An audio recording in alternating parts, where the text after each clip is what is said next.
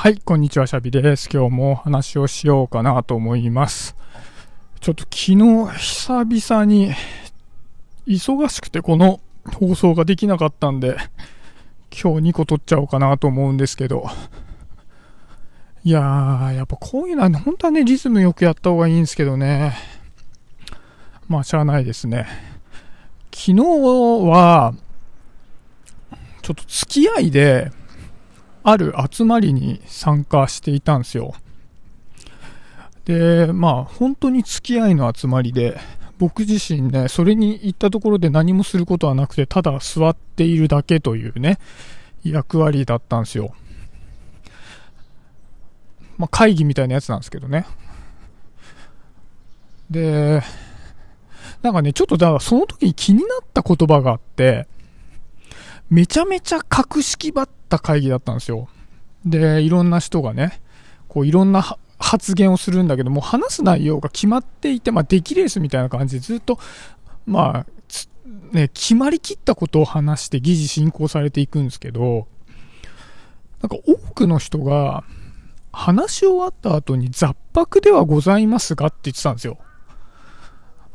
これ確かに日本語でたまに使う人いるじゃないですか。雑白ではございますが、この辺でみたいなね。でもなんかやけに雑白ではございますがって言う人が多くてすごい気になって、まあ、多分その会議の中での文化なんでしょうね。この雑白ではございますが、締めがね。で、僕、その雑白ではございますがの意味をよく知らなかったんですよ。なんかよく使われる言葉であっても、あんまよく意味知らないことってあるじゃないですか。でね、もう暇だったから、そう、だか雑白について、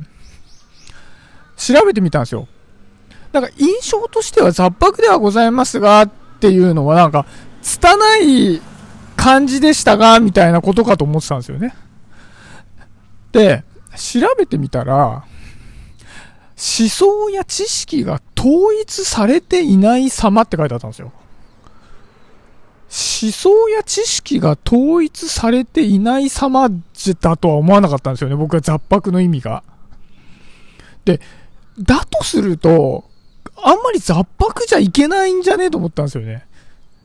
だって結局なんかこういろいろば喋って、いや、思想や知識が統一されていませんでしたが、っていうことだとしたら、え、何の話してたんってなるじゃない。そう、だから、なんか文化的に雑白ですがってたまにまあ日本語として使うけど、実際本当に雑白じゃいけないよねと思ったんですよね。なんか、おしゃべりが苦手だから、なんかこう、取り留めもない感じになっちゃったとか、拙いから伝わりづらかったとかだったら、まあ許されるけど、その人のまあ実力の問題だから。でも思想や知識は統一しててほしいですよね。そうしないと嘘になっちゃうからね。ねだから面白いなと思って、なんでその思想や知識が統一されていない様という意味の雑白っていう言葉を結びに使うことが、いわゆる定型文なようになったのかなと思ったんですよね。多分それを使っている人もそういう意味だと思って使ってないはずなんですよね。いや、面白いなと思って。そう、だからたまに自分がよく使う言葉を調べてみた方がいいかもしれないですね。なんか思いのほか、えーっていう意味で、だったりもするかもしれないですからね。そう。いや、そう、本当に。だから、まあ、なんかその文化というか、その社会的な背景があって、使うようになった言葉なんだけど、その言葉自体が一人歩きしちゃって、まあ、こういう場所で、例えばそのはじ、みんなの前に立った時の頭の部分に使いやすい言葉だよねとか、なんかそう挨拶的な言葉って、その使われる位置、場所だけが残っちゃって、その、意味が全然なんか浸透しないまんま先走ってしまうみたいなことは、結構たくさんあるのかもしんないですよね。うん。でさ、たまにいるじゃないですか、そういうのが詳しい人。なんかその本来の意味のね。だから変にさ、まあ、この言葉でいいかと思って使うとさ、それに対して突っ込み入れてくる人もいるじゃないですか。多分、そういうの、ほんと知っててさ、おじさんとかでね、知ってる人がいたらさ、その前に雑白ではございますかって、え、雑白って何？あなたの今の話って、思想や知識が統一されていなかったの？とかって突っ込まれたらイラッとするじゃないですか。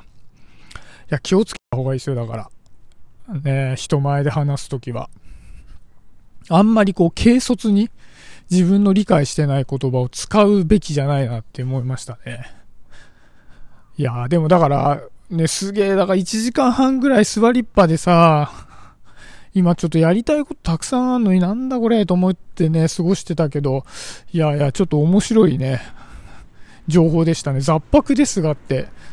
思想と知識が統一しない様だったんだなと思ってね。はい、今日はそんなところで終わりにしようかなと思います。バイバーイ。